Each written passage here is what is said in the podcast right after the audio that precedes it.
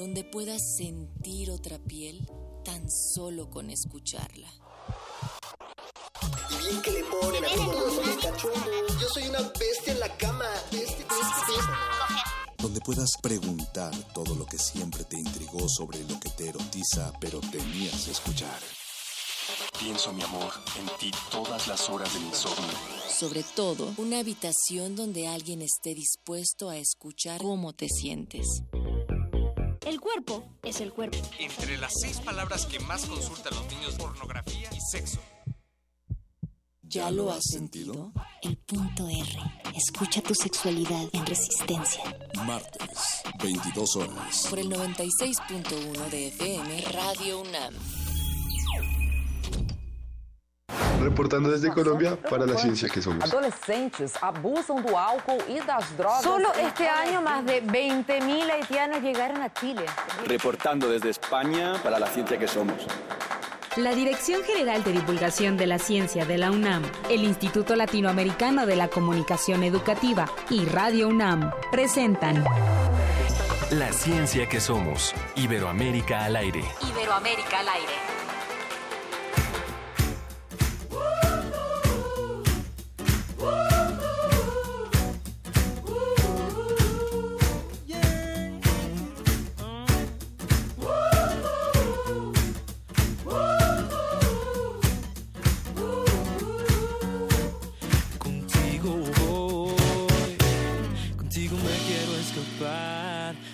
A otra realidad sin decir, sin ti no, mm, sin ti no hay la otra mitad, disfruto tanto verte andar y escribir.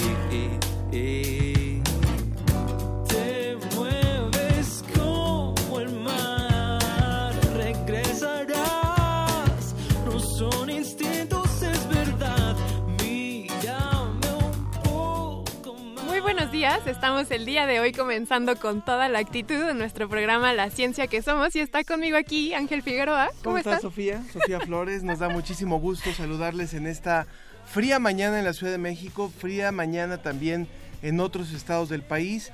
Y en Latinoamérica habría que ver cómo estamos también, ¿no? Porque también son épocas eh, en una parte del continente frías, en otras son, son su, Es su verano. su verano, ¿no? Ya está empezando su en verano. el sur, por ejemplo, en Argentina, en Chile, es el verano, así que allá están disfrutando mientras nosotros estamos aquí Muriendo. arropados, pero muy contentos de iniciar una nueva emisión de la ciencia que somos. eh, hoy a cuatro meses del sismo que sacudió a nuestro país, un evento del cual pareciera que ya nadie habla, pero hoy nosotros vamos a hablar de él, vamos a retomar ese tema. Y ahora, mientras tanto, estamos escuchando a quién. Estamos escuchando a Marco Mares, quien es un músico mexicano del norte, aquí de la Ciudad de México. Les preguntaba que si era más o menos de la zona de Café Tacuba, me dicen que más o menos sí. Y bueno, pues él es- describe con, se describe con este sonido pop, grandes influencias de jazz, blues y funk. es Marco Mares y estamos escuchando Gris. Y con esto vamos a iniciar nuestro programa. Hoy, dado que vamos a hablar de los sismos, el hashtag Prevención de riesgos. Acuérdense que nos pueden encontrar en nuestras redes sociales, arroba ciencia que somos, y en Facebook estamos como la ciencia que somos. También si quiere usted hablar con nosotros acerca de este tema, de uno de los temas que vamos a hablar en este programa, que es la prevención de los riesgos y el estudio y, y la investigación que se hace de los sismos, también le vamos a dar las vías telefónicas y por supuesto en un momento más le vamos a comentar los otros temas del programa, 55 36 89 89. Y 55 23 54 12. Yo me escribo cada letra de tu nombre aquí. Quien quisiera ser tu amigo,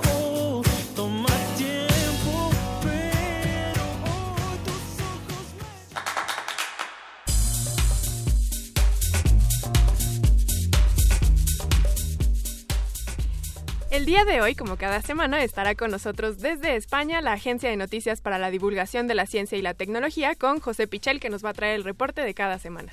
También hace algunas semanas usted posiblemente se, enteró de un chico mexicano, Oscar Hiney, que fue ganador de la novena competencia iberoamericana interuniversitaria de matemáticas que se realizó en Quito. Bueno, hoy vamos a hablar con él y con su entrenador, con el profesor Luis García Hernández de la Facultad de Ciencias. Con ellos vamos a hablar acerca de esta experiencia. También sobre la mesa, en la mesa de discusión, vamos a contar con la presencia del doctor Víctor Cruz Atiencia, quien es eh, investigador del Instituto de Geofísica de la UNAM, y va a estar con nosotros aquí el licenciado Carlos, Carlos Aldívar Edding, quien es jefe del área de prevención de riesgos del Museo Universum. Vamos a estar hablando, como ya lo mencionó Ángel, del sismo que azotó varias partes de México.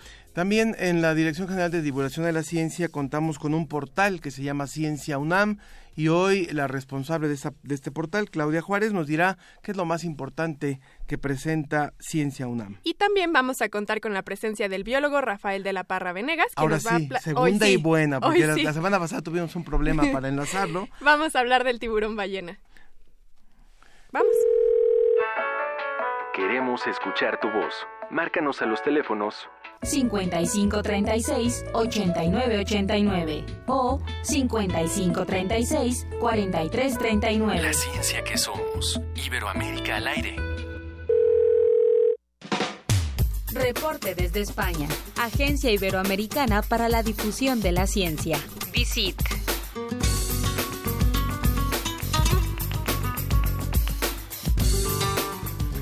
Nos enlazamos hasta Salamanca, en donde está nuestro compañero José Pichel.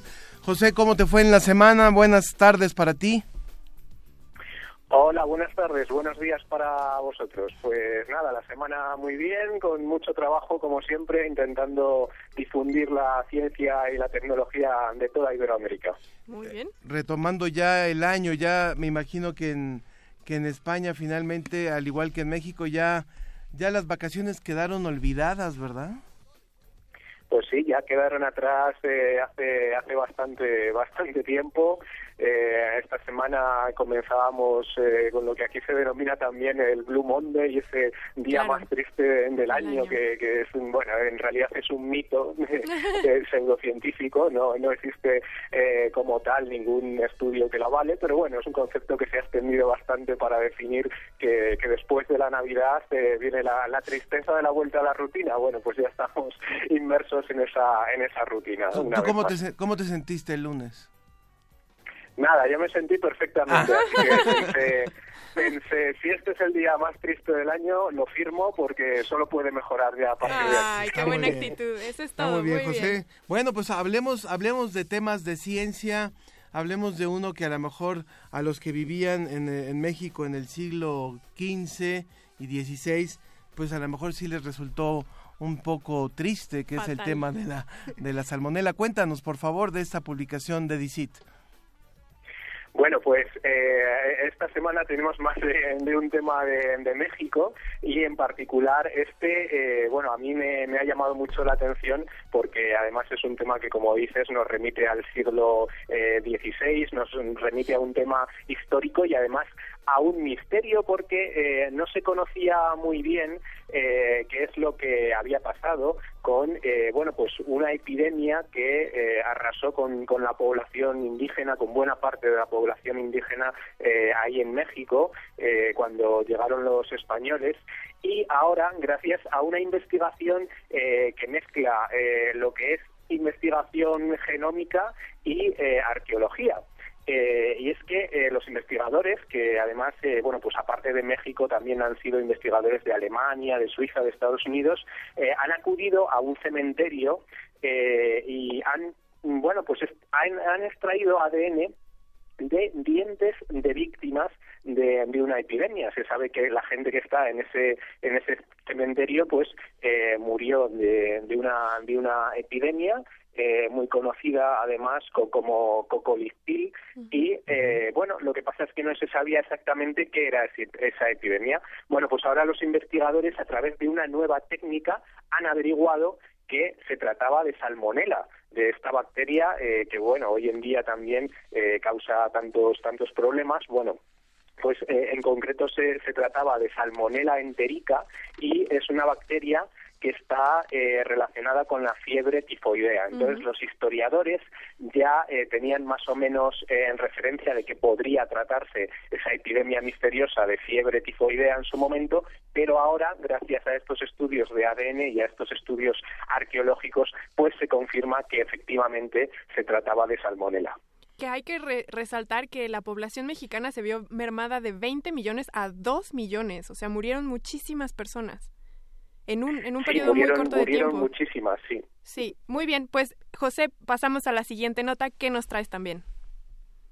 Bueno, pues como os decía, hoy tenemos otro tema también eh, relacionado ahí con México. Si hablábamos de, de, una epidemia en el pasado, casi podemos eh, hablar también de, una epidemia en el presente, o si no epidemia, pues sí problemas eh, de salud en el presente. es una investigación precisamente ahí de, la UNAM, de la Facultad de, Medicina, y bueno, nos habla de que la contaminación por vanadio, en combinación con el consumo de bebidas azucaradas eh, puede causar importantes eh, daños en el organismo. Primero de todo, el vanadio, ¿qué es exactamente? Bueno, pues es un metal que se encuentra en el petróleo y que llega hasta nosotros sobre todo a través de, la gasolina, a través de la contaminación que, producen los motores de los coches.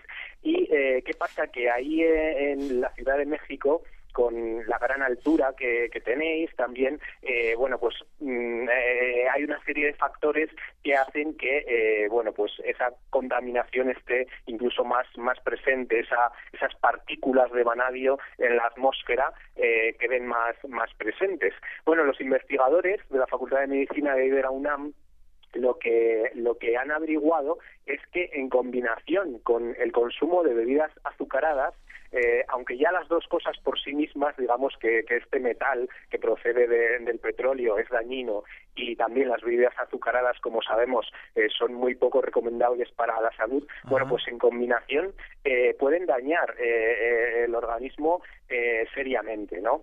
¿Qué sería? ¿Que, el, azúcar el azúcar potencia de alguna manera el efecto del vanadio? O sea, de la, el efecto nocivo del eh, vanadio? ellos han averiguado incluso, eh, bueno, pues eh, nuevos efectos en, en combinación que, que, por separado quizá no, no se conocían y han ensayado estos efectos en, en ratones. Y, por ejemplo, han visto cómo la combinación de, de vanadio y de bebidas azucaradas dañan las células del riñón y, por ejemplo, una cosa muy distinta, eh, contribuyen eh, también a dañar las neuronas del hipocampo, que está relacionado con la memoria y con el aprendizaje. En concreto, es que disminuye el número de, neuronas del hipocampo y, eh, por tanto, se ven dañadas algunas funciones cognitivas como es la memoria y, el aprendizaje. con lo cual, bueno, pues lo que nos están diciendo un poco es que tenemos, evidentemente, deberíamos hacer algo por disminuir la, la contaminación, en este caso ahí en, en Ciudad de México y eh, también una cosa que, que, nos remite más a nuestras costumbres y a nuestra dieta diaria y es que eh, el gran consumo que, que, hace nuestra sociedad de bebidas azucaradas eh, bueno pues tampoco es eh, nada saludable nada recomendable pero ya no solo eh, por eh, los efectos que puedan tener en sí mismas sino por esa combinación con otros factores ambientales que, que nos pueden estar dañando. Importantísimo tomarlo en cuenta José. Vamos a la, a la tercera nota de, tu reporte? Bueno, pues eh, en este caso eh, es una investigación en la que ha participado eh, aquí una universidad española y que es la Universidad Rey Juan Carlos de Madrid y que ha salido publicada en la revista Science, una de las revistas más importantes del mundo y se trata del primer atlas global de las bacterias del suelo. Esto es un tema también muy, muy curioso y mucho más importante y relevante de, de lo que parece. Y es que eh, han hecho una especie de catálogo de 500 especies de bacterias predominantes en los suelos de todo el mundo. Han, analizado todos los continentes. Y eh, esto es muy relevante porque eh, en realidad conocemos muy poco sobre las bacterias y son muy importantes para muchas cosas, para mejorar la fertilidad del suelo eh, de cara a la producción agrícola, pero también los suelos son muy importantes para el secuestro de carbono, que es clave para eh, minimizar el cambio climático, ¿no? Y ahí las bacterias también están jugando un papel eh, muy importante. ¿Por qué sabemos poco todavía de las bacterias? Bueno, eh, muchas de ellas todavía no han sido descritas, no las conocemos bien. Y esto se debe a que un solo gramo de suelo puede contener miles de especies de bacterias y millones de células de bacterias, un solo gramo de, suelo, con lo cual, eh, bueno, pues os podéis imaginar eh, el enorme trabajo que tiene la comunidad científica por delante y lo significativo que es, sobre todo, como digo, pues en campos como la agricultura, porque es que eh, las bacterias y su relación con las plantas es algo, desde luego, clave. También para el futuro de la agricultura. Y es que eh, bueno mm, esto nos remite a que muchas veces eh, estamos utilizando eh, productos agroquímicos que contaminan muchísimo los suelos que pueden provocar bueno pues todo tipo de problemas ambientales. Y sin embargo las bacterias en su unión con las plantas hacen eh, posible también eh, muchos efectos protectores sobre las plantas, eh, hacen de fertilizante, hacen de bueno de, protector de las plantas también muchas veces en esa simbiosis que establecen y saber mucho más de las bacterias puede ayudarnos a prescindir de elementos químicos que ahora estamos agregando en, la agricultura. Por supuesto, conocer siempre las características de un ecosistema es vital para poder modificarlo y usarlo también, bueno, como lo hacemos con todo a nuestra conveniencia, ¿verdad? Pero también cuidarlo. Pues sí, sobre todo, sobre todo cuidarlo, sobre todo cuidarlo y todo empieza por el conocimiento, todo empieza el, el, poder utilizarlo, como dices, empieza por, eh, por el conocimiento de lo, de lo que tenemos. Y en el caso de las bacterias es un mundo apasionante que todavía nos tiene mucho que enseñar. Una pregunta final, eh, José, ¿dónde se puede encontrar este atlas global de bacterias del suelo? Bueno, eh, lo ha publicado, como os decía, eh, la revista Science, eh, con lo cual, eh, bueno, pues esa es la vía y, de todas formas, si acudís a lo que es la web de la Universidad Rey Juan Carlos aquí en, en España, eh, bueno, pues ahí tienen información adicional sobre, sobre esta noticia y también, eh, bueno, la información que, que publicamos en DICIT que viene directamente de, de ellos, eh, pero bueno, a partir de ahí pues podéis eh, seguir la pista un poco y como digo me parece una cuestión bastante, bastante relevante porque tiene, eh, aparte de la curiosidad en sí misma, de lo poco que sabemos todavía de estos seres vivos que nos acompañan en el planeta, pues tiene muchísimas aplicaciones. Muy bien, pues muchísimas gracias, José, como siempre, por tu participación la semana de hoy. José, de la Agencia Iberoamericana para la Difusión de la Ciencia y la Tecnología de la... De, de, la, la tecnología, muchas gracias por estar con nosotros el día de hoy. Gracias a vosotros y buen fin de semana para todos. Que estés muy bien, José. Un abrazo. Un abrazo. Entrevista. Entrevista. Pues nos enlazamos ahora desde fuimos desde Salamanca y ahora nos enlazamos hasta Cancún en donde ahora sí logramos esta comunicación que la semana pasada se nos complicó, pero que no cejamos en el esfuerzo de, de tener esta conversación con el biólogo Rafael de la Parra, que es uno de los cuatro científicos mexicanos que participa en una investigación eh, internacional eh, colaborativa en donde también han participado los ciudadanos. Rafael Tocayo, ¿cómo estás? Muy buenas tardes, muy buenos días, gracias por recibir nuestra llamada. Buenos días, eh, Ángel, ¿cómo has estado? Muy bien, muy bien, nos da mucho gusto saludarte en este, en este viernes. Ahora sí podemos hacer este enlace para que nos cuentes acerca de, de este esfuerzo de colaboración multinacional e incluso ciudadano, en donde se han involucrado miles de personas y una buena cantidad de investigadores para conocer más sobre el tiburón ballena, Rafael. Así es. Mira, todo esto nace a raíz de la iniciativa de uno de nuestros este, principales colaboradores y colegas, es el doctor Brad Norman, él es australiano, biólogo, y él en conjunto con un astrofísico que se llama Seiben Arsumaniam, que trabaja en la NASA y un gurú de la informática, que es el, también doctor Jason Holmberg. Entre los tres decidieron o uh, más bien definieron la manera en la cual se pudiera hacer una identificación individual más positivamente de, de los tiburones. Entonces, estas, estas personas, en especial el, el astrofísico de la NASA, a, adaptaron uno de los algoritmos que se utilizan para la identificación de constelaciones para ubicar los puntos que tenemos en, en, los, bueno, no nosotros, que tienen los tiburones ballena en su porción lateral izquierda posterior a su última abertura branquial, la quinta, y por encima de su este, aleta pectoral.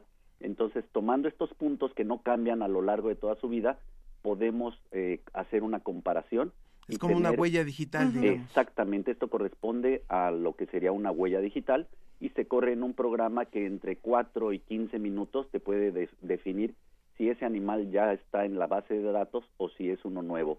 Y de esta manera es como hemos estado eh, fotoidentificando diferentes individuos.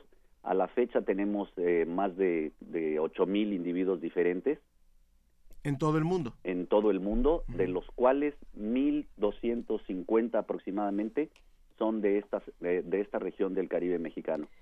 Rafael, te saluda Sofía Flores. Eh, esto que nos estás diciendo es casi hasta poético, y utilizar un material que se usaba para ver las estrellas y más bien usarlo en organismos vivos es hermosísimo. Cuéntanos, este es un proyecto de ciencia ciudadana. ¿En qué colaboraron los ciudadanos en este proyecto? ¿Qué tal, Sofía? Con todo gusto. Sí, mira, la gran ventaja que tiene este, esta, eh, eh, este proyecto es que como eh, se ha estado desarrollando el turismo con tiburones, en específico con tiburón ballena, en nuestro caso, en México se ha estado haciendo esto desde hace cerca de dos décadas, en Baja California, en Baja California Sur, en, Quintana Roo, por supuesto, que es donde lo que nos compete, pero también en, eh, a últimas fechas en Nayarit.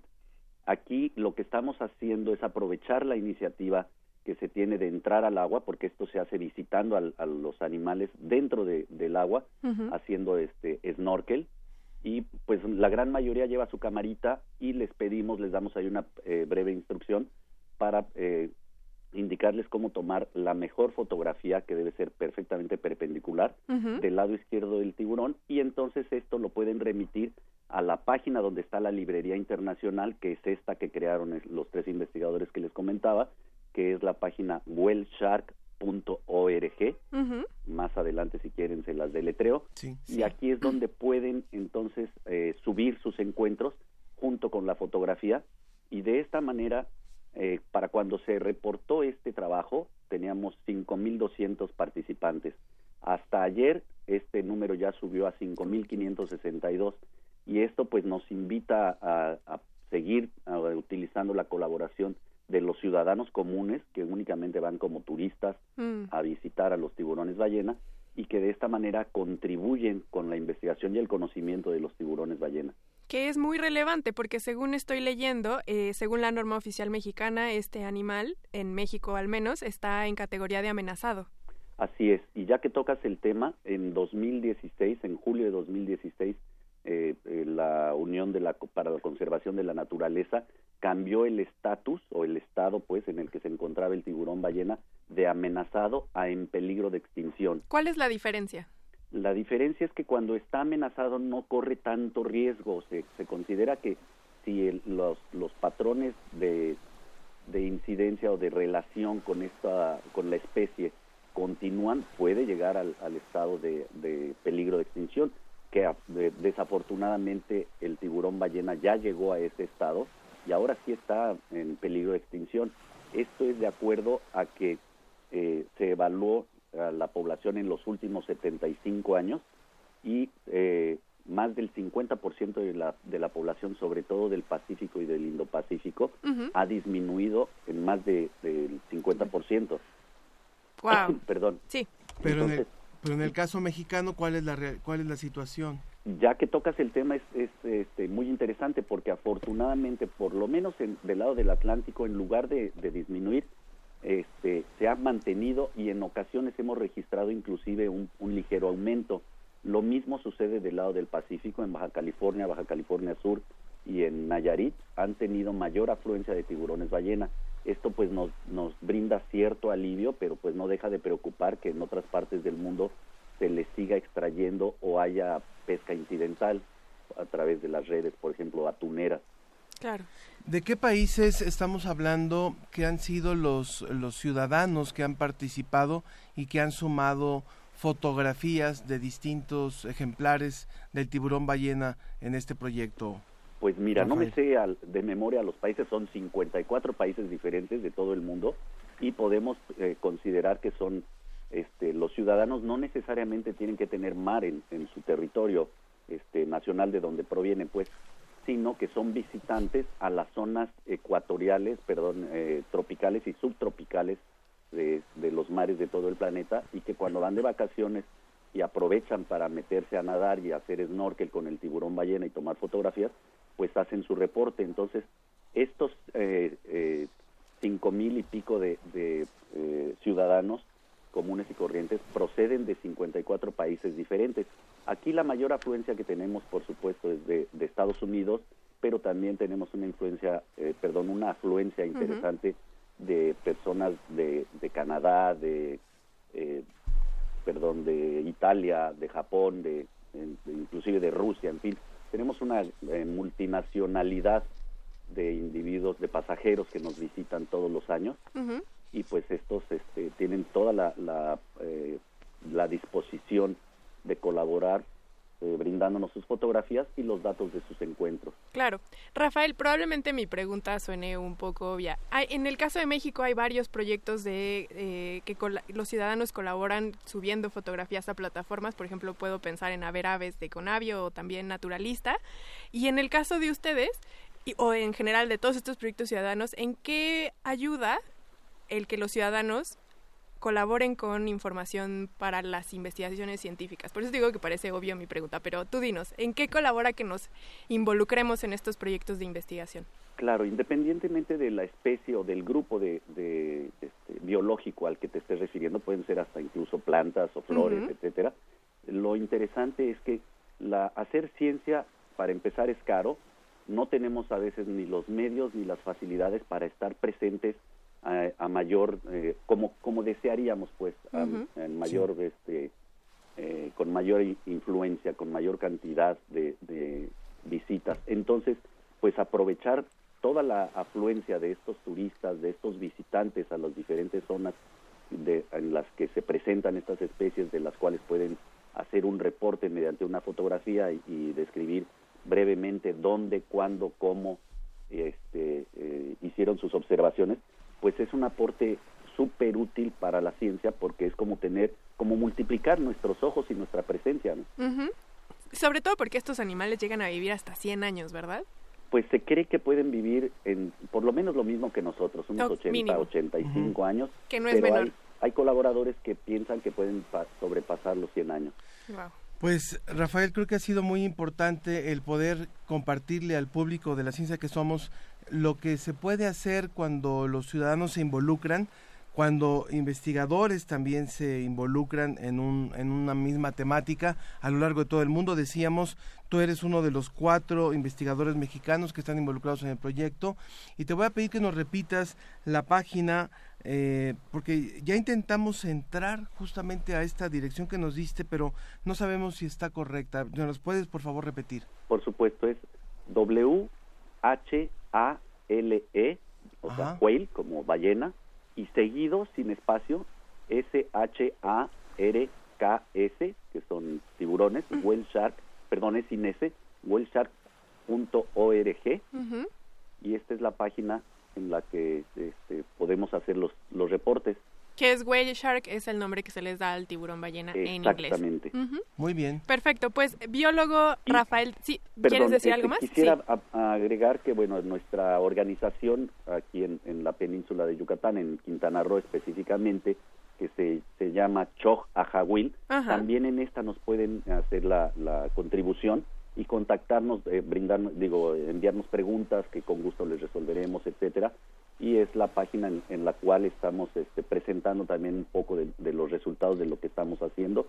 Choj quiere decir azul, Ajahuil es el señorío, esto es mm. en maya, y entonces Choj Ajahuil, que también les puedo decir es Che apóstrofe W J. eh, J y después eh, A J A U I L Ujú, eh, punto org punto mx esa es la página en la cual no- también nosotros estamos este, presentando nuestros nuestros proyectos y resultados. En las redes sociales nosotros estaremos poniendo también toda esta información. Hay- y algunas fotografías que son espectaculares. Ya pudimos entrar a la página de whaleshark.org y la verdad es que es, es impresionante el trabajo que han hecho a lo largo de más de 22 años con esta recuperación de imágenes del tiburón ballena en diferentes partes del mundo y por supuesto también la página de Shoha Ahawil. Muchísimas gracias Rafael, un abrazo hasta Cancún, muy buen clima por allá. Muchas gracias, es un placer. Ahorita estamos sufriendo todos un poco las inclemencias de los nortes, pero pero bueno, el- este es aire acondicionado gratuito. pues que tengas un buen día, Rafael. Igualmente, muchas gracias. A, a ti. Pues vámonos un corte y regresamos. Continúa La la, ciencia ciencia, que que, somos. somos. Iberoamérica al aire. Ballets de todos los tiempos. Música medieval, barroca, moderna. Los sonidos que hacen mover al cuerpo en un solo programa. Diáspora de la danza, lunes a viernes a las 6.40 de la mañana y su retransmisión a las 3 de la tarde. Por el 96.1 de FM. Radio UNAM. Este es mi México. Aquí vivimos más de 120 millones y el 2018 será especial porque tomaremos decisiones muy relevantes para nuestro futuro.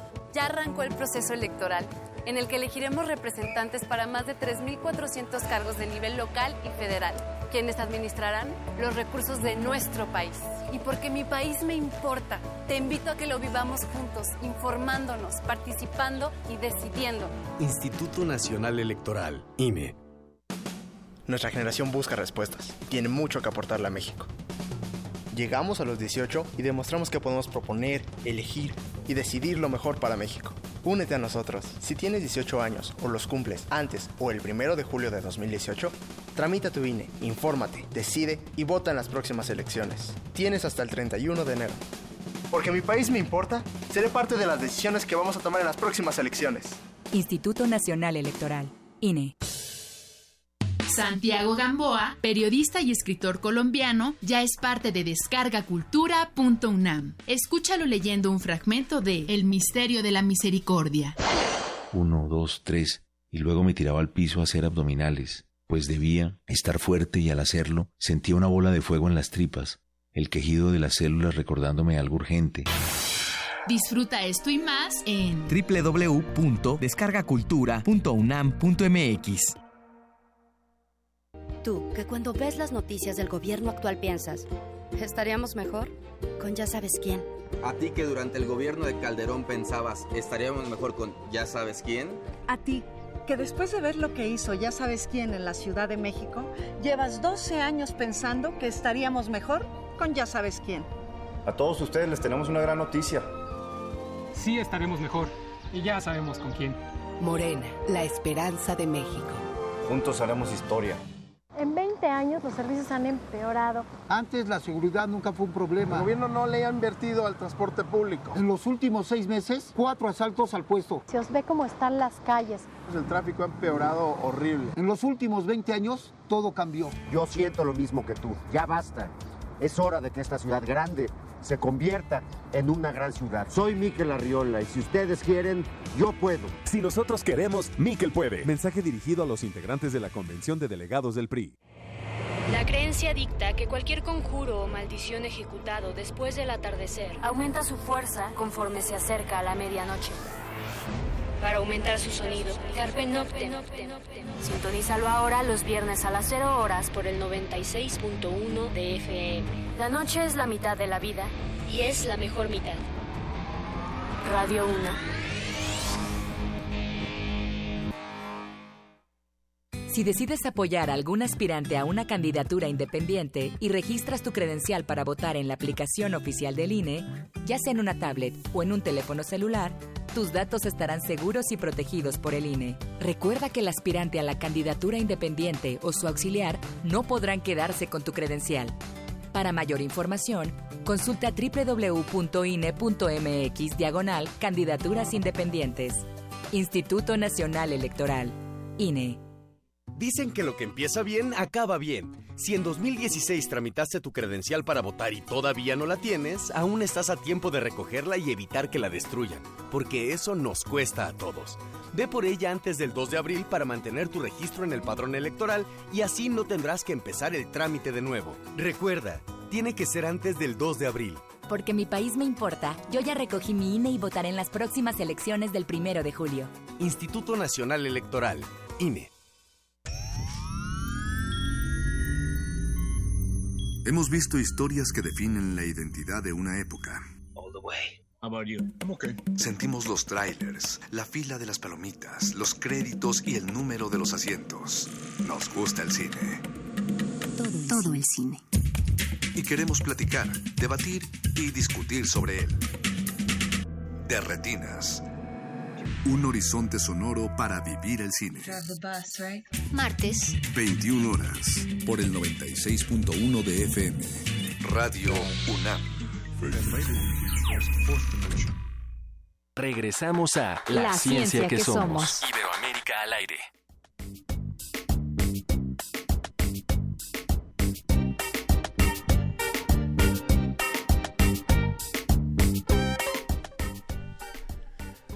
Continuamos en la ciencia que somos, seguimos escuchando a este joven mexicano Marco Mares.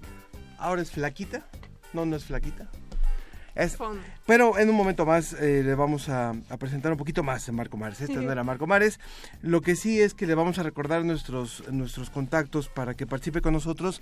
Recuerde que en un momento más vamos a hablar acerca de cuatro meses después de los sismos, vamos a hablar de prevención, vamos a hablar de investigación y les recordamos nuestros teléfonos en cabina. 55 36 89 89 y 55 23 54 12. También estamos en Facebook como La Ciencia que Somos, en Twitter como arroba Ciencia que Somos. Recuerden que el hashtag que estamos manejando es prevención de riesgos. Escríbanos, como ya lo hizo Mario Mora, quien nos saluda y nos dice que el tema de desastres es algo en lo que él trabajó y que todavía nos falta mucho por hacer. Y bueno, la verdad es que hay muchas ocasiones en las que cuando vemos el, la situación en la que está el país, cuando vemos, cuando oímos hablar de los movimientos de todos colores, naranjas, verdes, amarillos, azules y demás, cuando vemos eh, las desigualdades y la, y la violencia que estamos viviendo, pues obviamente que podríamos tener un lunes, un martes, un miércoles, un jueves, un viernes de, de como el Blue Monday, ¿no? Del que nos hablaba José. Pero hoy creo que hay noticias también en este momento que nos levantan el ánimo y las noticias generalmente, muchas veces realmente nos la dan los jóvenes. Mm. Y por eso queremos hoy presentar a dos jóvenes, a dos jóvenes, uno de 23 años que es alumno de otro de 25, ¿verdad?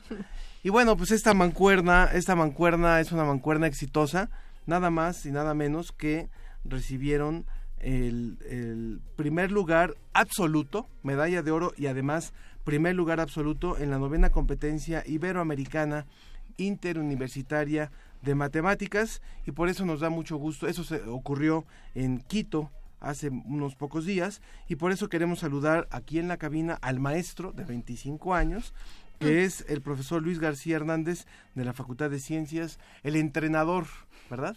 ¿Cómo estás, Luis? ¿Qué tal? Mm, pues muy bien, muchas gracias por invitarme a, platicar con ustedes. Muchas gracias, a ti por estar aquí. ¿Y el pupilo? Exactamente, el ganador del que hablaba Ángel, Oscar Geni Arthur, quien es, está estudiando la licenciatura en matemáticas en la UNAM y como ya lo dijimos, es el ganador absoluto del concurso. Hola Oscar, ¿cómo estás? Hola, buenos días. y muchas felicidades por tu triunfo. Sí, muchas gracias. Bueno, ¿qué es esta competencia iberoamericana? Cuéntenos un poquito cómo es esta dinámica. Esta es la novena ocasión que se hace y, por favor, Luis. Sí, este, bueno, eh, esta competencia ya lleva eh, casi una década. Esta fue la novena edición y, pues, este, tiene el espíritu de invitar y congregar a todas las universidades iberoamericanas, este, con alumnos para medirse en competencias, ¿no? Este, entonces, esto viene de una tradición de competencias matemáticas mm, de hace mucho tiempo, solo que a nivel universitario no ha habido este tanta tradición como, competencias a nivel preparatorio. Entonces, hace unos años se decidió pues empezar a, a, buscar estas iniciativas más universitarias y dentro de Latinoamérica eh, un grupo de profesores de Colombia, de Brasil e incluso europeos este, tuvieron la iniciativa de crear esta competencia y invitarnos a todos para poder participar. ¿no? Ahora, Oscar, tú le ganaste a 16 representantes de distintos países, como ya decía Luis, de Argentina, Brasil, Colombia, Ecuador, Costa Rica. Cuéntanos, ¿qué, qué es eso de ganarle a todas estas personas? Ah, bueno, en, para empezar fueron 58. Ah, fueron 58 personas a las que les ganaste. Sí. Oh, ok, ¿y en qué, significa que les hayas ganado? Que, no te quiten méritos, ¿eh? Hablando de números, que no te resten, ¿eh? o sea, tú, ¿tú qué fue lo que hiciste? ¿Resolviste algún problema más rápido que ellos o resolviste más problemas? ¿De, qué fueron esos problemas? Esos problemas, cuéntanos. Ah, bueno, en realidad fue, fue consistencia. Ajá. Porque son tres problemas cada día. Y son dos días son dos días. y, y, en ningún día fui al que, le, al que mejor le fue. ¿Cómo? Ah, pero, pero, pero sí, sí fui el, el que segundo mejor le fue en ambos días. Ajá. ¿Y cómo, cómo es eso? ¿Cómo eso te hizo ser el ganador absoluto? porque a los que les fue mejor en, en cada día les fue peor en el otro. Ah. ah, ok. O sea, por eso hablas de consistencia, porque tú en general lo hiciste mejor que todos ellos, a pesar de que no fuiste el mejor es decir, que tuvo una buena media. Pues, ¿no? Muy buena para ganar en el absoluto de todas maneras. ¿De qué eran los problemas, Oscar? ¿Mm? ¿De qué eran los problemas que tuviste que resolver en, en ah. estos dos días de competencia? Pues sí, sí varían las áreas bastante. Por ejemplo, en las, en las de prepa está muy reducido, pero en universitarios empiezan a entrar muchas cosas. Entran a principalmente las áreas que se ven como obligatorias en una carrera, que mm. sería álgebra lineal, cálculo, variable compleja. Y también algunas cosas como como combinatorio, teoría de números, que son como que matemáticas más bueno, no son, no, no voy a decir que son más fáciles, pero las puedes empezar a estudiar de una forma más elemental. otras cosas. Sí, sí, sí. Eso era lo que le quería preguntar a Luis, al entrenador, eh, porque ellos se enfrentan a estos problemas, pero ustedes no saben qué problemas van a ser a los que se van a enfrentar. Entonces, ¿en qué consiste el entrenamiento? Mm, bueno, sí, en general en las competencias, pues no es como un examen de de escuela, ¿no? Que llegas y sabes más o menos qué tipo de problemas o qué formatos van a, presentarse aquí. En teoría son problemas inéditos que no sabes ni siquiera cómo empezar a, resolverlos. Entonces, lo que se busca en las sesiones de entrenamiento y de preparación es que los chicos conozcan la teoría básica dentro de cada disciplina, álgebra, cálculo y todas estas, y que practiquen muchísimo resolver problemas del estilo para que vayan conociendo cuáles son las ideas que les pueden funcionar, que les van a ir ayudando a ir desmenuzando los problemas y ir poco a poco resolviéndolos. Pero en teoría no tienes una receta como para decir este problema va a salir con este proceso. Mm. Tienes que en base de mucha práctica y trabajo darte cuenta de eh, dependiendo del problema, qué técnicas puede ser que te vayan a ayudar. Y tienes que aprender todas esas técnicas y estas ideas. O sea, debes tener un muy buen manejo de la teoría para poder decir, ok, lo puedo atacar por este lado. Y atacarlo. Sí, sí. Yo te preguntaría, Oscar, ¿cómo, cómo sentiste el nivel de, de los otros compañeros latinoamericanos e iberoamericanos en realidad, porque la competencia es iberoamericana? ¿Cómo sentiste el nivel eh, en, en lo que es el resto de, de América y de Iberoamérica. ¿Y cuál sería tu recomendación para poder aprender matemáticas eh, para eh, más de forma más accesible?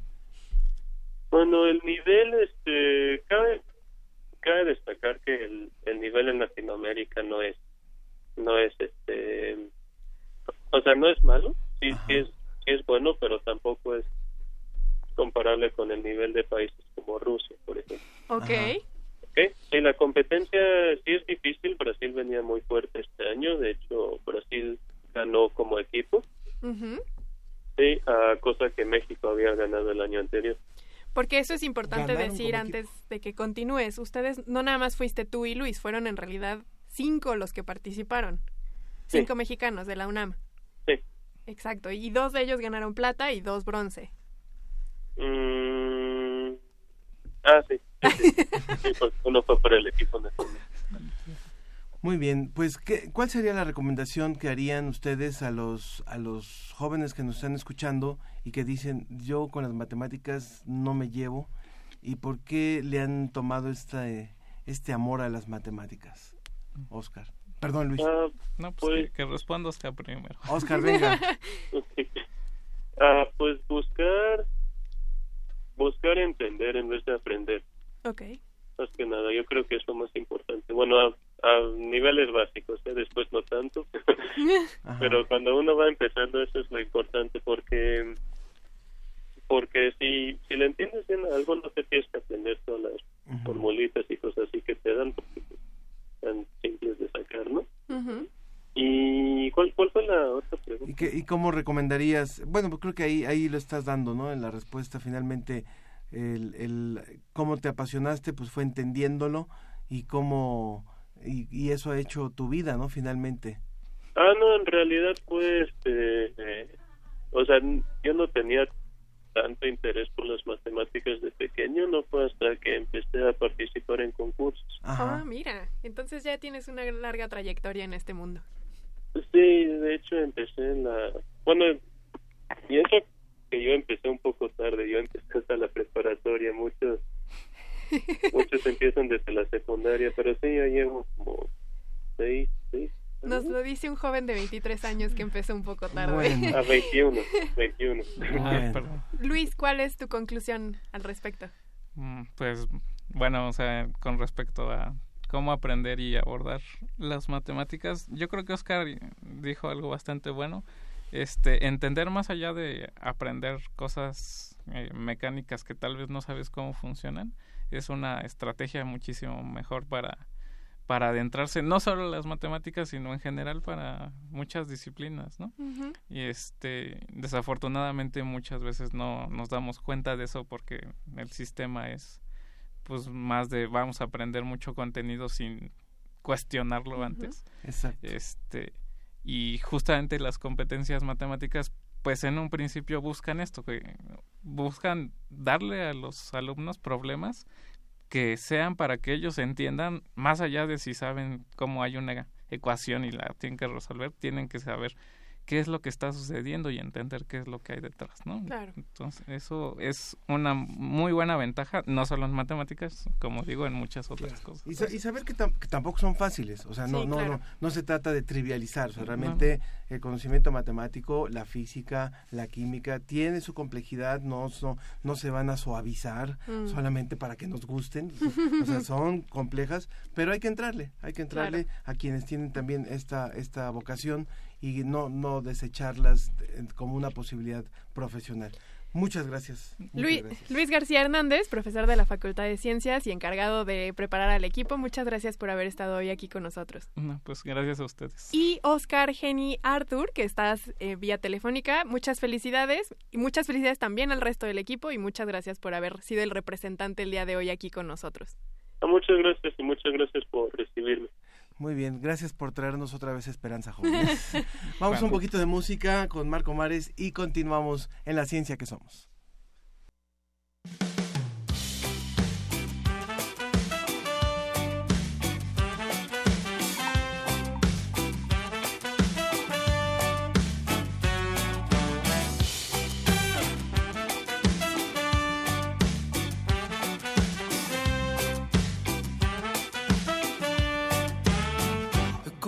Solo mirarte, no es difícil adorarte.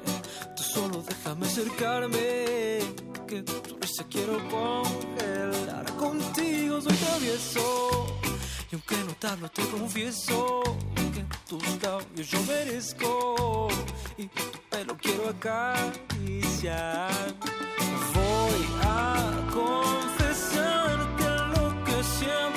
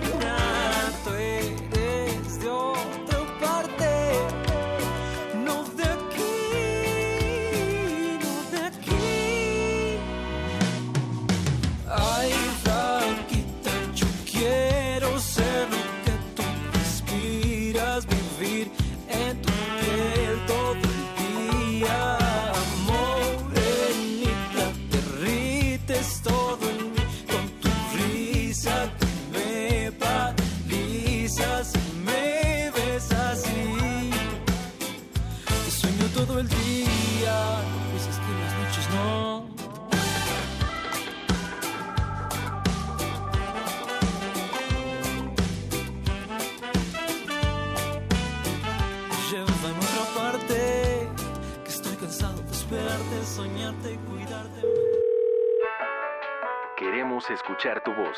Márcanos a los teléfonos 5536 8989 o 5536 4339. La ciencia que somos. Iberoamérica al aire. ¿Cómo te sientes a cuatro meses del temblor? Me llamo Víctor, tengo 30 años y soy biólogo. Y a cuatro meses del temblor estoy alerta. He identificado que hay muchos, muchos estímulos que si se parecen a la alarma sísmica me activan de inmediato. Hola, soy Blanca, tengo 23 años, estudio literatura dramática y teatro y realmente me siento asustada. No sé qué es lo que va a pasar y no creo que la ciudad vuelva a ser la misma. Hola, soy Maricruz, tengo 24 años y soy estudiante de la carrera de Ciencias de la Tierra. No veo acción por parte del gobierno. Siento que no les está llegando la ayuda a las personas que sufrieron. Hola, mi nombre es Raúl Hernández, tengo 21 años y soy estudiante de Ingeniería Química. Me he sentido un tanto inseguro, pero al mismo tiempo eso me ha permitido prepararme mejor y estar prevenido para cualquier tipo de suceso como ese, ¿no? Hola, eh, mi nombre es Lucero, eh, tengo 22 años y estudio biología. Estoy algo preocupada porque siento que nosotros, después de lo que pasó, ya no le dimos como una continuidad a todo el proceso del sismo, los damnificados y ya seguimos como si no hubiera pasado nada. La ciencia que somos. Iberoamérica al aire. Sobre la mesa.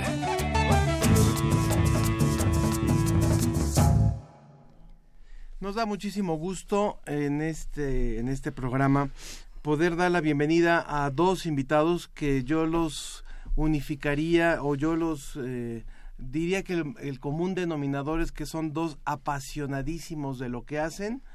En la vía telefónica está el doctor Víctor Cruz Atienza, es investigador del Instituto de Geofísica de la UNAM y posiblemente, pues, digo, lo tenemos que decir, él es una persona realmente muy sencilla, pero estuvo en las noticias justo en el periodo vacacional como reconocido como uno de los 10 científicos más, más destacados durante el 2017, esto indicado por la revista Nature. Víctor, me da mucho gusto saludarte. Eh, muy buenos días, gracias por el espacio. Muchas gracias, ya habíamos estado contigo cuando ocurrió el sismo hace cuatro meses y nos da mucho gusto ahora felicitarte personalmente también y volver a conversar contigo. Eh, no, al contrario, muchas gracias por, eh, por por su interés y por, eh, en fin, por estar con nosotros. con mucho gusto. Muchas gracias. Y también está con nosotros aquí en cabina el licenciado Carlos Aldívar Edig. ¿Sí lo dije bien? Eding. Eding. Jefe del área de prevención de riesgos de la Dirección General de Divulgación de la Ciencia, del Museo Universum y del Museo de la Luz. Muchas, Muchas gracias. gracias. Muchas Buenos días. Y bueno, eh, esta, esta mesa la hemos querido hacer justamente hoy puesto que a cuatro meses del sismo pareciera que, que ya no nos mueve. No sé qué piensan ustedes, eh, Víctor. Uh, bueno, a ver, uh, es, no es fácil responder a la pregunta porque puede ser que estén ocurriendo cosas en silencio. Me refiero personas o grupos o organizaciones o incluso instituciones que están ahora en silencio eh, analizando todo lo que lo que pasó. Es decir hubo un esfuerzo muy grande eh, las semanas posteriores a la, a la sacudida por eh, documentar lo que ocurrió en las calles, los edificios, los daños, muchos ingenieros, arquitectos que fueron colectando mucha información que requiere de mucho tiempo o de mucho más tiempo del que uno eh, pensaría para poder traducir esa, eso en, eh, en algo que eventualmente estoy seguro va a redundar en la como lo fue a raíz de 85 en una en, un, en uh, digamos medidas preventivas uh, de ser pertinentes aún mejores no entonces eh, que, que, no ha pasado nada pues no lo sé me, me cuesta trabajo decirlo nosotros eh, eh, por lo pronto desde el punto de vista sismológico no hemos parado de me imagino de, de, de debatir de darle vueltas de analizar de, de trabajar para para aportar, para eh, no eh, vertir en, en, en, algo concreto lo que lo que ocurrió. Sí. Claro, porque escuchábamos en la entrevista, en la participación del público, Víctor, el primero en participar, decía que él está alerta, él está como en espera de que algo pueda suceder y que si escucha una alarma luego luego reacciona. Carlos, ¿tú cómo has visto que ha sido la reacción de la gente en estos cuatro meses? Sí, creo que creo que definitivamente hay, hay mayor alerta, definitivamente la, gente está mucho más pendiente eh, de, de estos procesos de alerta, sobre todo la alerta sísmica, en fin. Pero comparto lo que, lo que dice el doctor, creo que sí se está trabajando, por lo menos en lo que me compete a mí, que es la protección civil, se está trabajando, se está analizando. Eh, creo que la información al, público final todavía quizás no, no, fluye de la manera más adecuada, quizás por eso es la percepción que tiene la gente de que no se ha hecho nada. Eh, yo confío en que, bueno, tenemos que aprender de los errores y, tenemos que, y, los desastres nos tienen que enseñar para que en un futuro podamos aprender de ellos y el impacto que genere en, la población sea el menor. Mm. Entonces creo que la, la, sociedad sí está más alerta. Eh, Creo que sí se han tomado un poco más de medidas preventivas a nivel local, sobre todo en, las casas, pero creo que todavía también hace mucha falta mm. prevención. Sí, cuando yo mencionaba que a lo mejor ya no se habla de esto, obviamente dejó de ser noticia, eh, volvimos a la normalidad, sabemos que hay mucha gente que todavía está viviendo en albergues, otros que eh, eh, algunos edificios que ya han sido derrumbados y muchos más que están a la espera de ser derrumbados pero finalmente, como nos lo dice el doctor Víctor Atienza, eh, Víctor Cruz Atienza, finalmente hay un trabajo silencioso pero constante que es eh, el que están haciendo también los investigadores. A mí me gustaría aprovechar que, tenemos en la línea telefónica también al doctor Víctor para que nos cuente de, de cuál es ¿Cuál es esta, este proceso de ahora de, análisis de los, de los datos que arrojó el sismo y que nos pudiera contar con un poquito más de detalle, dado que lo, apenas lo esbozamos cuando conversamos con él recién ocurrido el sismo, la investigación que se está haciendo en mares profundos a través de sensores específicos que se han colocado para este fin y que es un proyecto verdaderamente innovador en donde México tiene un liderazgo importante. Por favor, Víctor.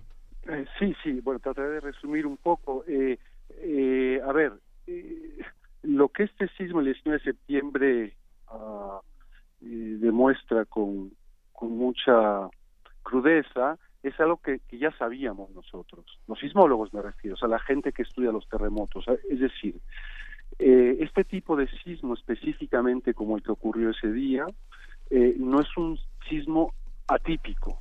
¿sí? Claro, por supuesto que no había antecedente de uno de esa naturaleza con esa magnitud a esa distancia de la Ciudad de México, pero otros similares, eh, hago referencia a uno que la gente probablemente recuerde del 16 de junio de 2013, un sismo relativamente pequeño, un 5-9, poco más alejado de, que este último, el 19, que fue muy sentido en la Ciudad de México, la gente pensó que que, que, se trataba de algo muchísimo más grande, no tuvo consecuencias eh, dramáticas, pero como ese han habido muchos y a lo que voy es que eh, los especialistas sismólogos que han estudiado estos terremotos, eh, yo me incluyo un poco entre ellos, eh, han documentado, han demostrado que el peligro sísmico asociado a estos eventos, es decir, la probabilidad por año de que la intensidad del movimiento en la Ciudad de México rebase un umbral significativo de peligrosidad es comparable al, a la probabilidad que supone eh, la ruptura o asociada más bien a los terremotos más frecuentes que son los de subducción como el de 85 y muchos otros. Entonces, eh, eh, eh, digamos esto hoy lo que ya estamos publicando, en fin, es justamente ratificar con, con datos ahora sí mucho más fehacientes eh, esa peligrosidad para, para eventualmente contrastarla con las medidas preventivas que existen hoy, notablemente el reglamento de construcción, eh, para ver si eventualmente o no requiera ciertos ajustes. Bueno, eh, eso es eh, una de las algunas de las cosas. con relación al, al, proyecto al que al que hiciste alusión de en la brecha sísmica de Guerrero en colaboración con Japón, efectivamente se trata de un esfuerzo uh, mayor, uh, multidisciplinario, muy ambicioso, que pretende reducir de forma efectiva el riesgo por tsunami y terremotos en, en la costa del Pacífico y específicamente en esa brecha sísmica. Y uh, sí, uh, pues es muy inspirador en el sentido de que estamos eh, instrumentando la región o hemos instrumentado la región con aparatos de la más alta tecnología que nos van a permitir analizar y estudiar fenómenos que se han descubierto en los últimos 10 años aproximadamente que han revelado eh, un comportamiento desconocido de las fallas geológicas, es decir, de, de, esos lugares de la Tierra en donde se producen los grandes sismos devastadores. Entonces, eh, eh, en fin, esperamos, y hacia allá va todo, poder construir modelos, escenarios de futuros terremotos plausibles en la región para cuantificar el peligro e incluso el riesgo y proponer medidas preventivas si fuera pertinente, bueno, ya se está haciendo, de hecho, tenemos psicólogos dentro del equipo de trabajo, es, es una cosa realmente fascinante. Doctor Víctor, aprovechando que está usted hablando de la investigación y el trabajo que hace, cuando usted dice ya sabíamos que este terremoto iba a pasar, no significa que, su... Bueno, no, no, no, o sea, usted dijo que teníamos conocimiento de que podía llegar a suceder este temblor, en el sentido de que ustedes, y usted sobre todo, que es la razón por la que la revista Nature lo reconoce, es que usted ya había generado un modelo en el que decía es posible que un terremoto de ciertas características suceda y que justamente en septiembre fue el terremoto que tuvimos. Entonces, cuéntenos qué es este trabajo por el que usted fue mm. Ya, sí, bueno, eh, como suele ser, en los medios se eh, distorsiona mucho el contenido, las ideas, ¿no? Entonces habría que ser más precisos. A ver, eh, la respuesta sísmica del Valle de México hoy se conoce con mucho detalle gracias al esfuerzo de mucha gente, de muchos sismólogos, de muchos ingenieros, de, de, un gran esfuerzo de instrumentación del Valle de México, o sea, de instalación de sismómetros, sobre todo a raíz de 85, a partir de los cuales se ha podido microcaracterizar la respuesta, lo que nosotros llamamos la respuesta sísmica del valle, es decir, qué tan intenso, qué tan fuerte puede ser el movimiento en tal o tal lugar. O sea, todo eso lo sabemos, hay un bagaje enorme.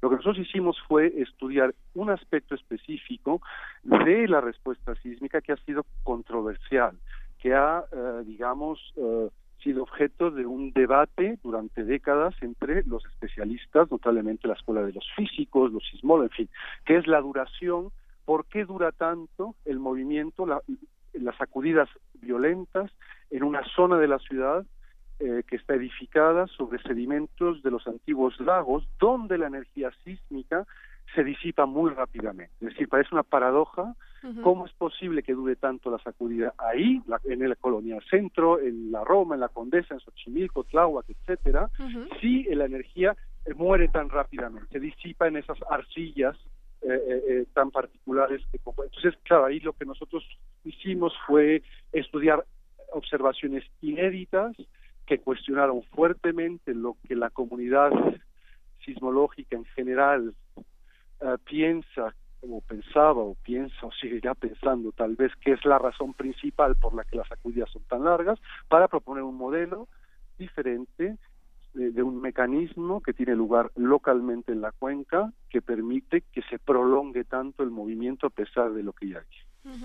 Estamos hablando... Y eso, eh, perdón, nada más para concluir, un poco para cerrar, eh, y esta predicción del modelo eh, el que las sacudidas son mayores en los sedimentos, efectivamente, como ya lo habíamos visto anteriormente, se confirma eh, a partir de los datos del eh, sismo del 19, donde claramente la fase intensa del movimiento del suelo es mucho mayor, hasta tres veces mayor en la zona centro que en la zona circundante de roca firme como ciudad universitaria. Estamos hablando con el doctor Víctor Cruz del Instituto de Geofísica de la UNAM y también con Carlos Aldívar, jefe del área de prevención de riesgos en la Dirección de Divulgación de la Ciencia de la UNAM. Eh, Carlos, eh, ¿es cierto que a, la población en, en, general posiblemente darle toda esta información que están trabajando los investigadores posiblemente es, es, es demasiado, ¿no? O sea, no, no es la labor de la prevención civil pero sí, de la protección civil, pero sí en materia de prevención, hasta dónde eh, el reciente sismo sacudió los estándares, sacudió los, las estrategias que se, que se tenían y toda esta nueva información que está arrojando la investigación puede servir para desarrollar modelos mucho más eficientes eh, con las nuevas generaciones que ahora les ha tocado vivir estos sismos. Sí, claro, Ángel. definitivamente, como, como te comentaba, cada desastre eh, nos da la oportunidad eh, de poder analizarlo y eh, de poder mejorar la, la, información que se da hacia la población.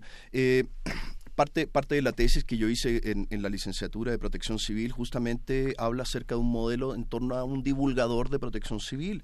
Llevar la información, que es la que trabaja, la información muy técnica eh, que trabaja el doctor Cruz, por ejemplo, y llevarla a un lenguaje en que pueda entender la gran mayoría de la población. Eh, creo que no hay duda en torno a que a mayor eh, información, a mayor comunicación, a mayor entendimiento de la población, en riesgo, nos va a ir mejor para enfrentar el problema. Eh, también eh, es, de uso público saber que las poblaciones más vulnerables son las poblaciones más pobres, sobre todo en, la afectación de desastre. Entonces, creo que se necesita trabajar mucho más en esta traducción de lo técnico hacia, hacia la población eh, en general para que logren tener mayor entendimiento y comiencen a ver la protección civil no como una institución gubernamental. La protección civil somos todos.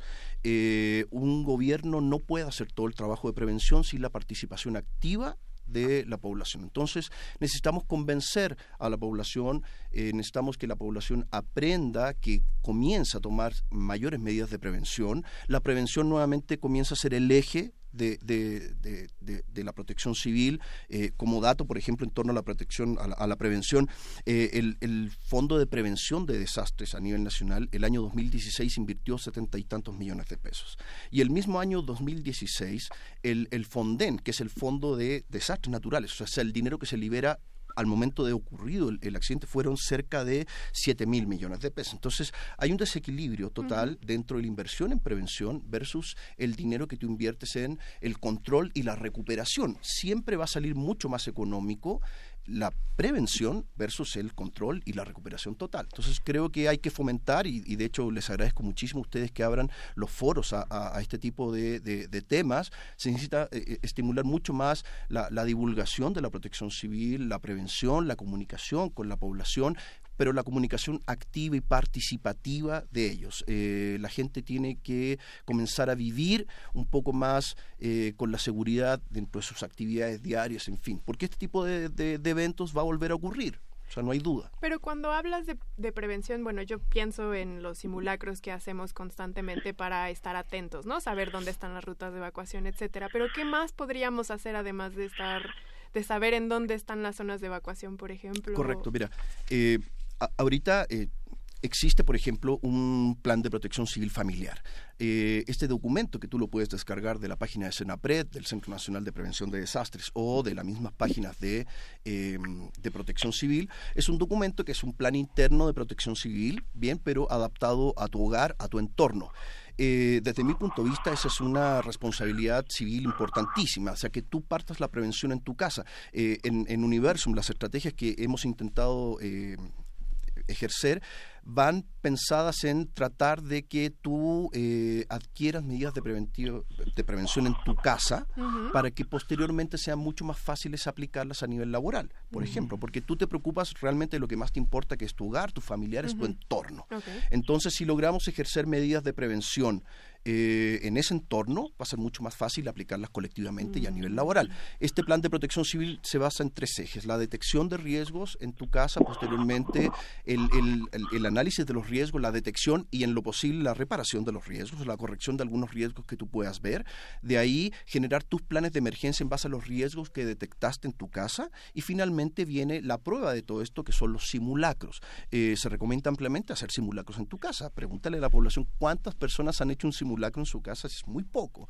Entonces, la prevención parte de ahí, que entendamos sensibilizándonos del problema, o sea, entendiendo la importancia que tiene la prevención eh, para poder eh, que nos vaya mejor en, un futuro. Estamos hablando de dos temas que son muy, muy complementarios, eh, Víctor y, Carlos, que es por un lado la investigación, la investigación que incluso a partir de eventos como estos puede retomar líneas, modificar líneas, analizar los resultados y la, y la prevención misma que es ya la acción directa con la ciudadanía a través de en, diferentes escalafones.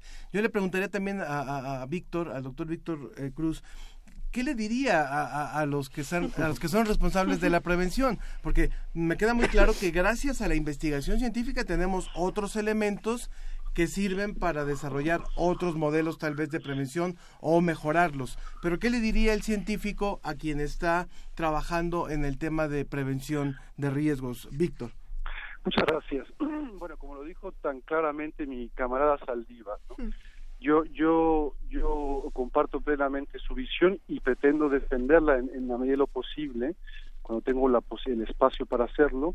Eh, yo no, la pregunta más pertinente tal vez no sería qué, qué podría yo decirle al, al, a, las, a, las instituciones dedicadas a la prevención. Yo, yo diría qué le podría yo decir al gobierno federal, o sea, lo que está arriba a la Secretaría de Gobernación, para que eh, la prevención realmente sea eh, algo eh, de prioridad nacional. ya lo dijo Carlos, este, por cada peso que no se invierte en la prevención, se tendrá el gobierno de un país tendrá ineluctablemente que dedicar de 5 a 10 pesos para reponer a una sociedad para levantarse del desastre que puede suponer una amenaza natural. Entonces, este, es, eh, eh, los desastres no son naturales, son por causas naturales, son una construcción social. Depende de lo que de las decisiones que toma una sociedad y en la medida en que yo he estado yo he hablado con legisladores y con la gente que tiene no solo la responsabilidad sino la capacidad de tomar decisiones reales en un país y no saben no saben que los desastres no son una, una, una fatalidad, eh, eh, no saben que está en sus manos la posibilidad real de hacer que los riesgos sean mínimos ante una amenaza por grande que ésta sea. Y eso es un cambio de paradigma, ya lo, ya lo explicaba eh, Carlos. O sea, es, un problema sintomático institucionalizado en el que el fondo para la prevención de desastres es infinitamente más pequeño que el fondo para levantarse de los desastres. Entonces, eh, yo lo que diría es, es un cambio de para empezar que la gente que toma la decisión de este país se entere, se dé cuenta de cómo son las cosas, de qué es lo mejor para un país y, olvidémonos de lo más importante que son las vidas de las personas. Si hacemos atracción de ese detalle, eh, desde el punto de vista financiero o económico de un país es mucho más inteligente y viable eh, invertir en la prevención que eh, procurar un fondo eh, eh, muy grande para poder atender las emergencias que supongan un desastre. En fin, entonces eh, eso es. Sí, sí, sí. Y desde la academia, bueno, usted nos ha dicho que ustedes como investigadores han empujado para que los tomadores de decisiones cambien este paradigma, pero nosotros también como sociedad tenemos alguna plataforma o a través de ustedes o a través de algún otro medio para poder también empujar a que los tomadores de decisiones nos volteen a ver a todos nosotros en la prevención. Eh, eh, a todos nosotros quiénes los la sociedad los civiles las personas. Nosotros qué, cómo podemos empujar para que también nos tomen en cuenta bueno lo primero y retomo de nuevo lo que ya dijo Carlos es decir es cobrar conciencia o sea este mecanismo que acabo de describir o traté de describir que debería ocurrir en la conciencia de los que toman las decisiones hasta arriba debe ocurrir también a nivel individuo de una sociedad expuesta a un fenómeno que puede ser devastador y en la medida en que cobramos conciencia de esa, de esa realidad y de cómo está en nuestras manos reducir nuestra fragilidad, nuestra vulnerabilidad de esa amenaza, este, eh, pues las cosas van a cambiar y la sociedad va a exigir de las autoridades lo que eh, merece. Entonces, sí, eso es. Sí, porque bueno, una cosa con la que nos hemos enfrentado es que cuando sucedió la tragedia, toda la sociedad eh, salió a la calle eh, Carlos, pero en realidad muchos se quejaban y decían es que no es tanto la responsabilidad de los, de los ciudadanos, sino del gobierno. ¿Dónde está el gobierno?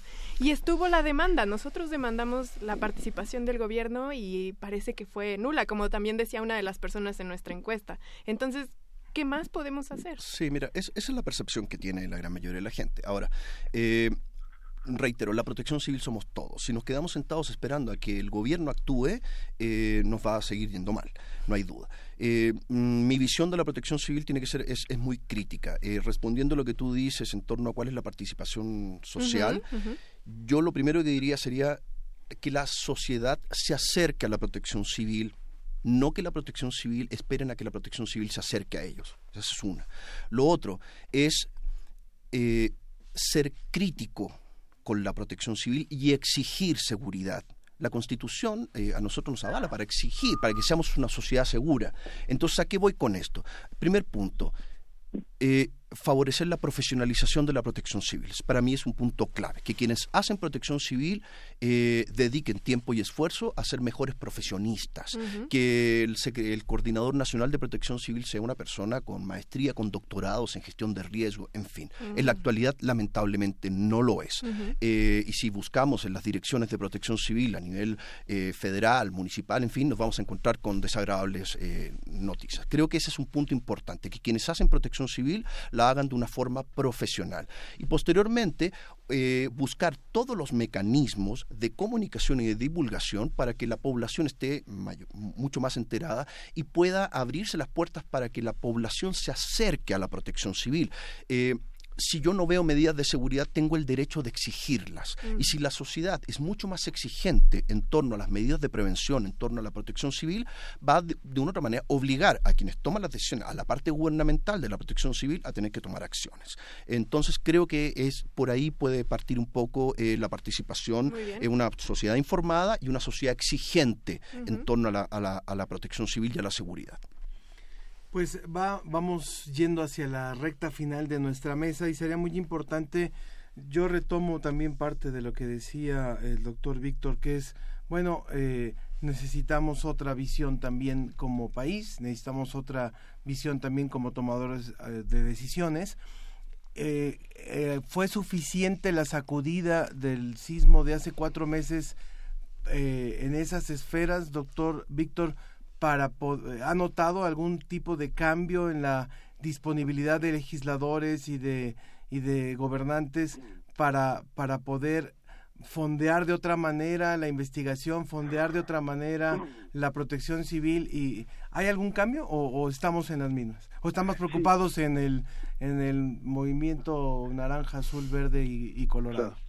Eh, bien, sí, eh, eh, desde luego la sacudida la desgracia de septiembre sensibilizó todos los planos de la sociedad, ¿no? desde la persona a pie hasta, supongo yo que al presidente, pero sin instancias por ahí, pues.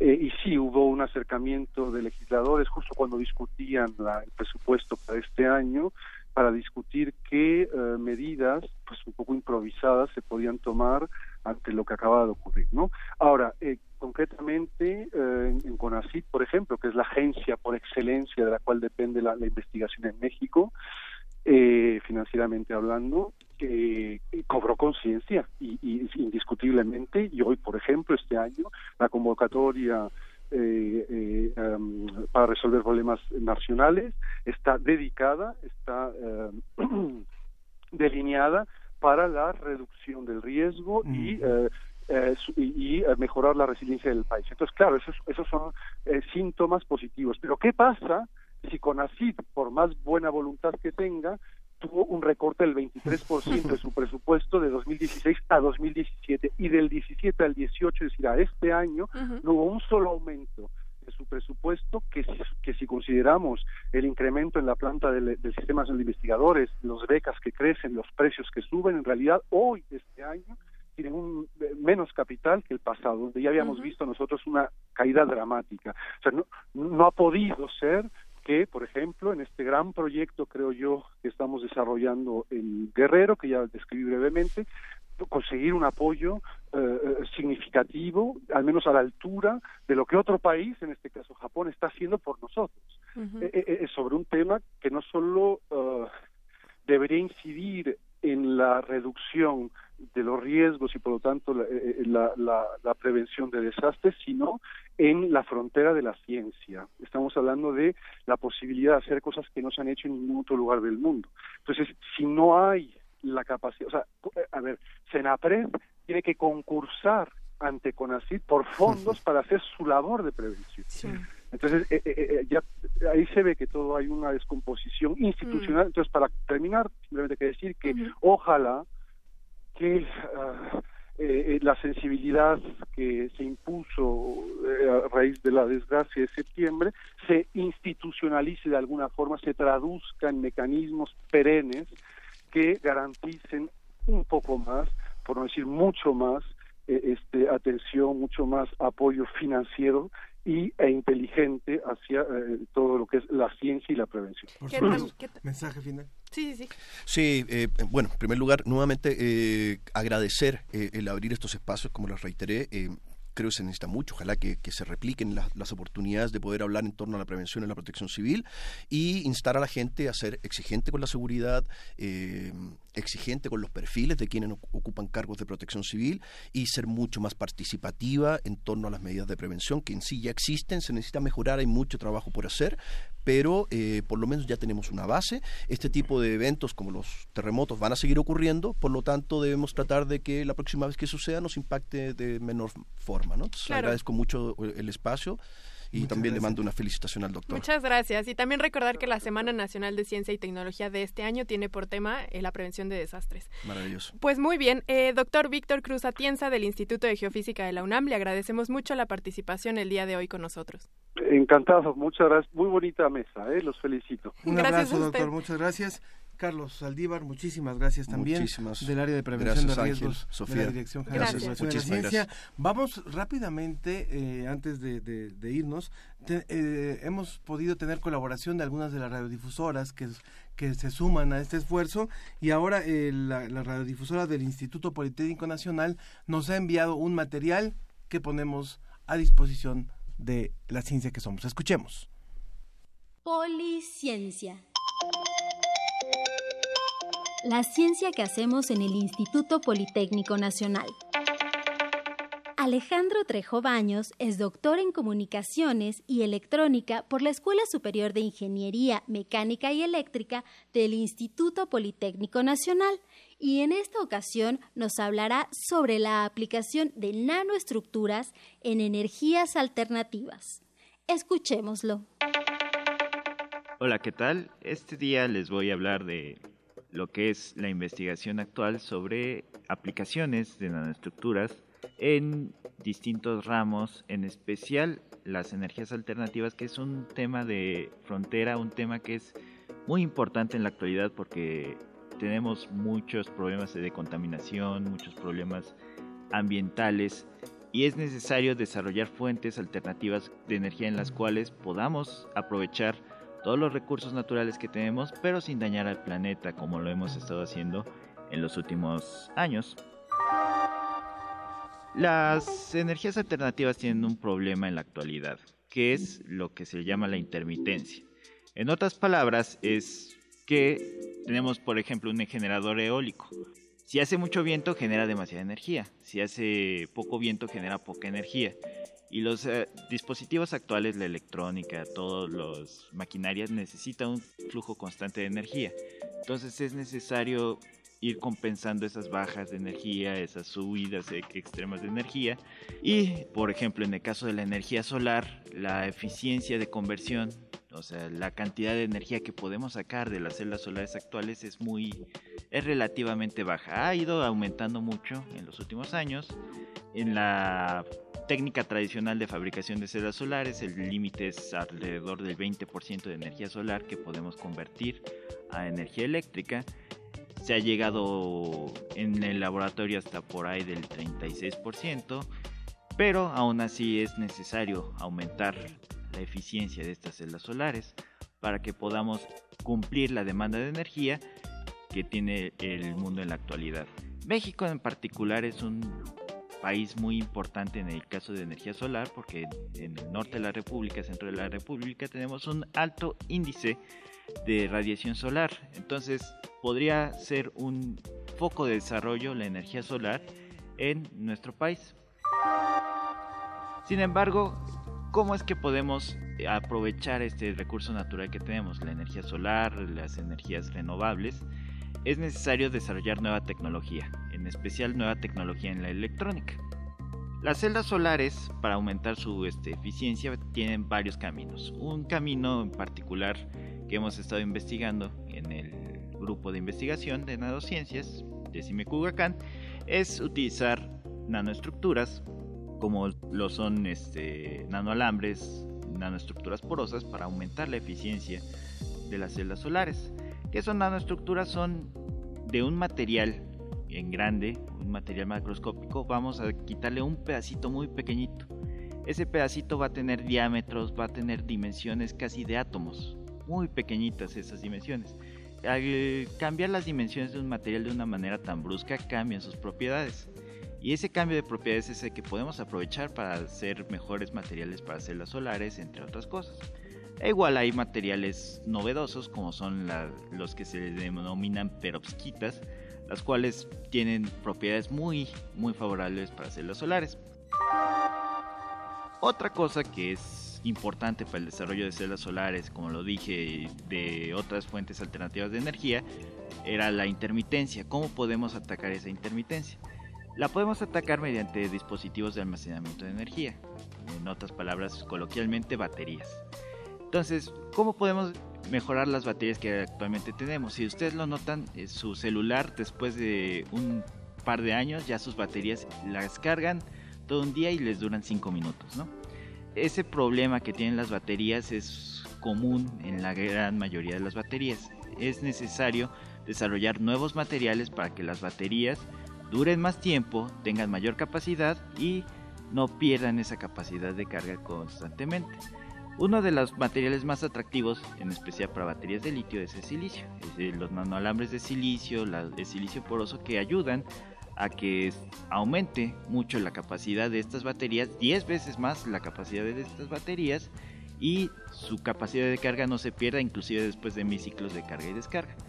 Hasta el momento esos son desarrollos muy preliminares que se han tenido, pero este, no se sabe muy bien la física de cómo están funcionando estos procesos. Han sido más pruebas de laboratorio, casi casi que se han visto empíricamente, pero no se sabe teóricamente cuáles son los mecanismos que ayudan a que estas nanoestructuras mejoren las propiedades.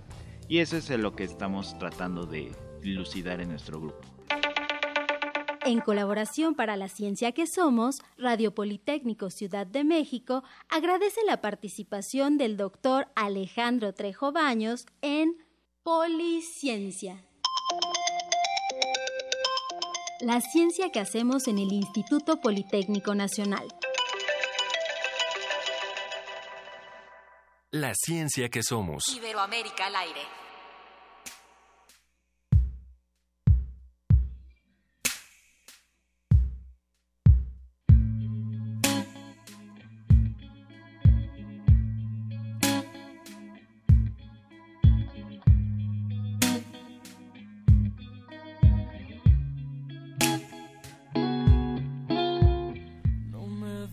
Seguimos oyendo a Marco Mares. Esta es una rola suavecita. Mañana se llama.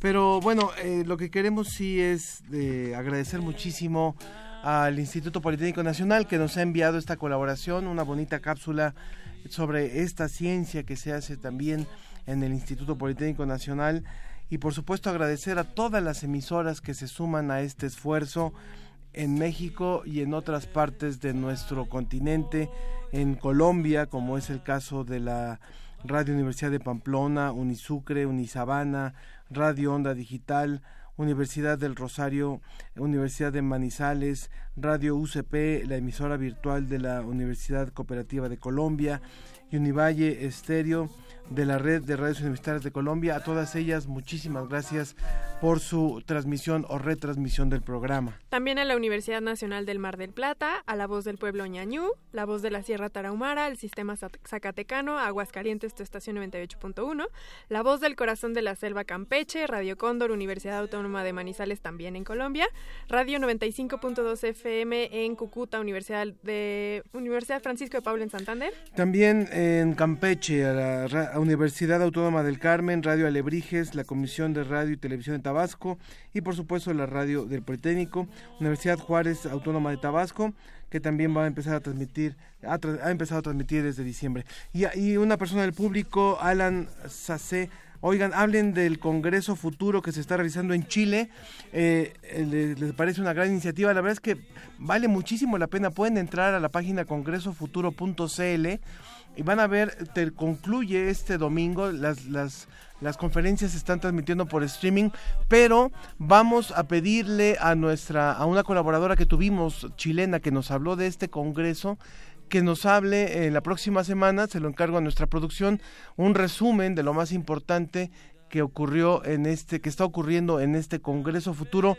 La verdad es que es un congresazo sobre divulgación en, en el continente y, en, y fuera del continente y que está ocurriendo hasta este domingo allá en Chile. Nos tenemos que ir. En la producción estuvo Susana Trejo, Janet Silva, la musicalización y redes sociales María José Ramírez, nuestro asistente de producción Edwin Ramos, la operación técnica Arturo González, en la producción general Claudio Gesto y en la conducción Ángel Figueroa. Y Sofía Flores. Que tenga un excelente fin de semana, muy musical y poco frío.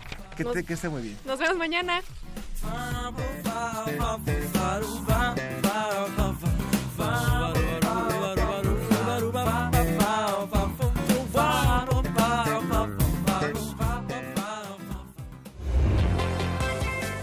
Agradecemos tu compañía. Nos escuchamos la próxima semana en punto de las diez y media de la mañana. La ciencia que somos. Iberoamérica al aire.